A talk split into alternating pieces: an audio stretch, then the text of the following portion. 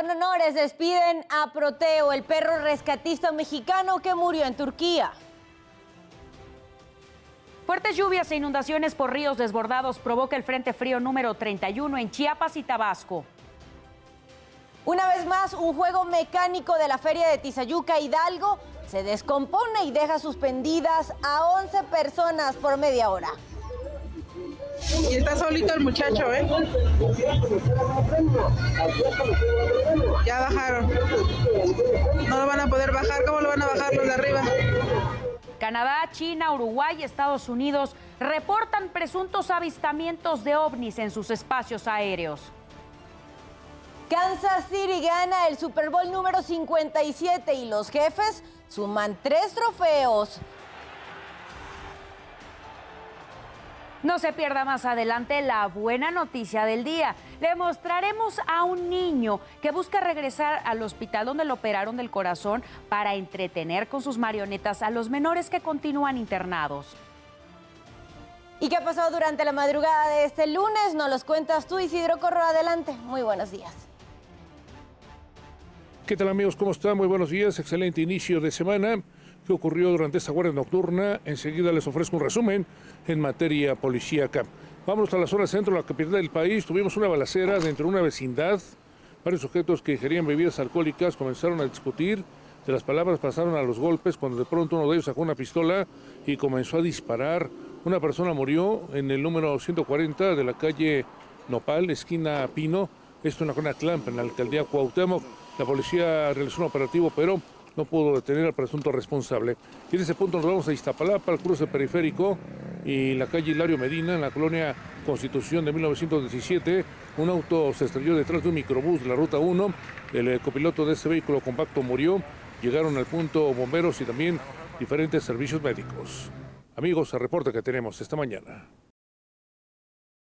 Gracias Isidro por toda la información y el reporte como todos los días. Ahora la invitación, como cada madrugada, es a que visite, a que navegue en nuestro portal www.adn40.mx, porque aquí encontrará información de todo tipo, economía, política, el mundo, entretenimiento, deporte y hasta noticias útiles de acuerdo a sus temas de interés. Ya sabe que puede consultarlo y puede entrar a cualquier hora del día en el momento que usted lo requiera. Si no ha salido de casa este lunes 13 de febrero, aquí le tenemos las recomendaciones viales y es que se registra Buen avance en ambos sentidos de canal de Río Churbusco entre Apatlaco y Río de la Piedad. También se registra buen avance en Avenida Marina Nacional en ambos sentidos entre Circuito Interior y Calzada Legaria. Vamos ahora a decirle cuáles son las recomendaciones para que tenga en cuenta por el pronóstico del tiempo que se tiene previsto para el día de hoy. Y es que sigue, sigue la presencia de ambiente gélido, de ambiente muy frío, sobre todo en la zona noroeste.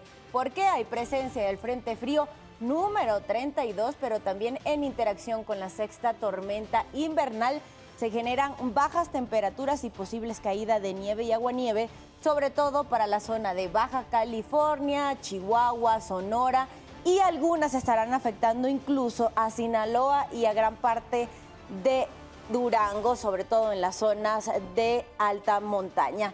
También tenemos este sistema anticiclónico que va a generar ese ambiente de poco probable lluvia, sobre todo en la mesa central y sur del país, pero tenemos todavía remanentes del Frente Frío número 31 aquí en la península de Yucatán. Puede registrarse un poco de bajas temperaturas, no recomendables obviamente para los vacacionistas que esperan un ambiente bastante soleado y bastante caluroso.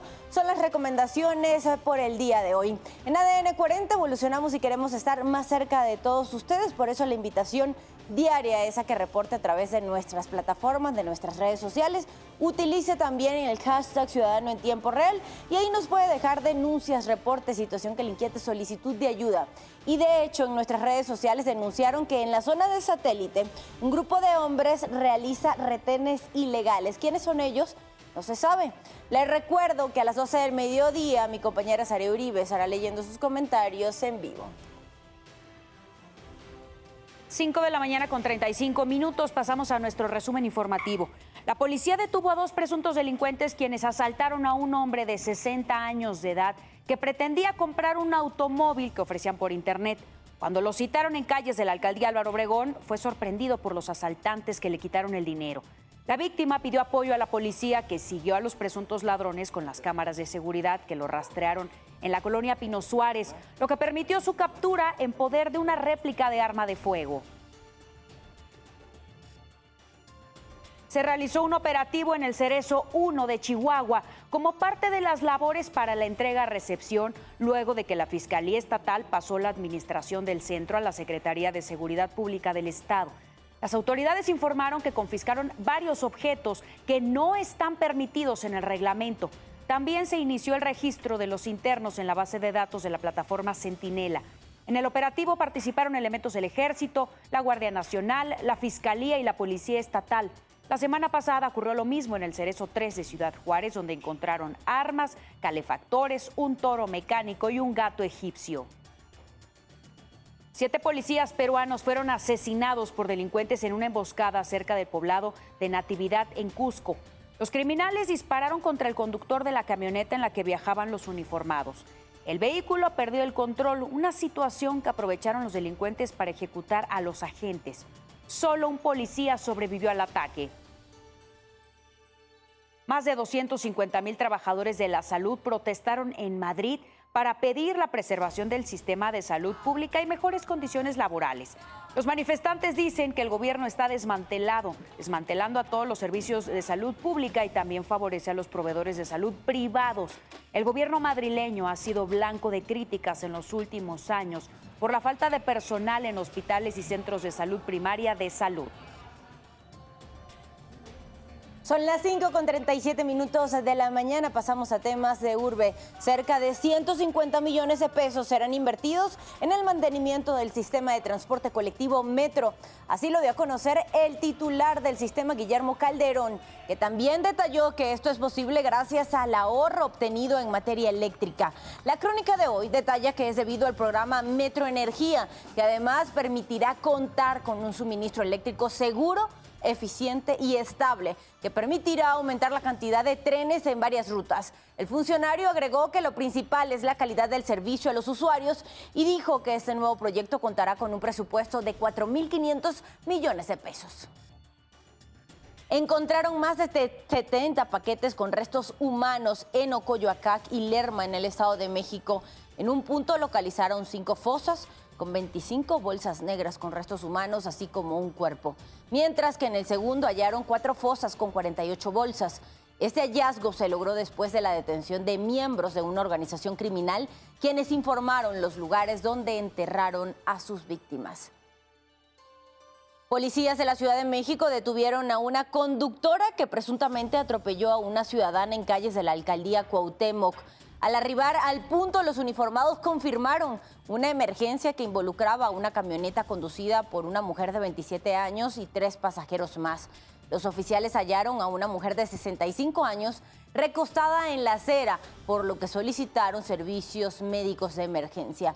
La conductora fue detenida y se le leyeron sus derechos de ley y posteriormente fue presentada ante el Ministerio Público para deslindar responsabilidades. Ocurrió un accidente en el que estuvieron involucrados dos automóviles. Esto fue en la esquina de Calzada de Guadalupe y Circuito Interior en la colonia Industrial Vallejo. Al parecer, el conductor de uno de los vehículos no respetó el semáforo. Los tripulantes solo presentaron lesiones leves. 5 de la mañana con 39 minutos, pasando a temas internacionales. La tragedia en Siria y Turquía no merma el ánimo de los rescatistas, quienes continúan sacando a gente de entre los escombros. Veamos.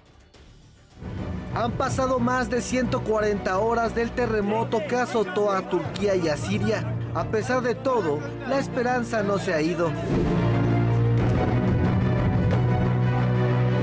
Este sábado un bebé de dos meses fue rescatado vivo de entre los escombros en Hatay, Turquía estuvo cinco días atrapado.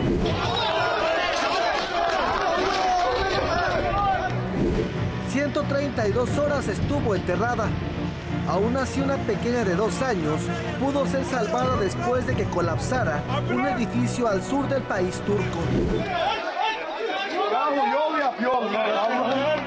Los esfuerzos no han cesado por parte de voluntarios, cuerpos de emergencia o las propias víctimas. Las horas lejos de acabar con las esperanzas parece fortalecerlas.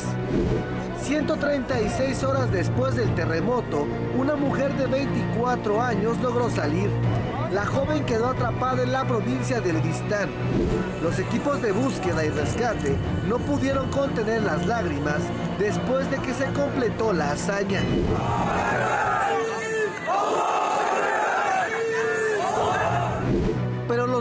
Rescatistas arriesgan su vida con tal de preservar otras. En un inicio, los equipos de rescate informaron que las primeras 48 horas resultarían cruciales para salvar a las personas que se encontraban debajo de los escombros. 72 horas después, el porcentaje de éxito en un rescate disminuía considerablemente. Parece esto no importar, pese a todo pronóstico, rescates impensables siguen ocurriendo. Para ADN 40, Oscar Gallegos, Fuerza Informativa Azteca. Aumentó a más de 28 mil la cifra de muertos tras el sismo que cimbró a Turquía y a Siria. El vicepresidente turco Fuat Oktay confirmó más de 24.600 en su territorio, mientras que más de 3.500 ocurrieron en Siria. Solo en Turquía se estima que más de 80.000 personas resultaron lesionadas. 6.000 edificios se han desplomado y se cree que 2.000 personas aún permanecen bajo los escombros.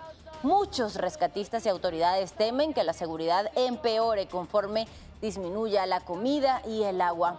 La cifra de heridos y daños en Siria no han sido actualizadas.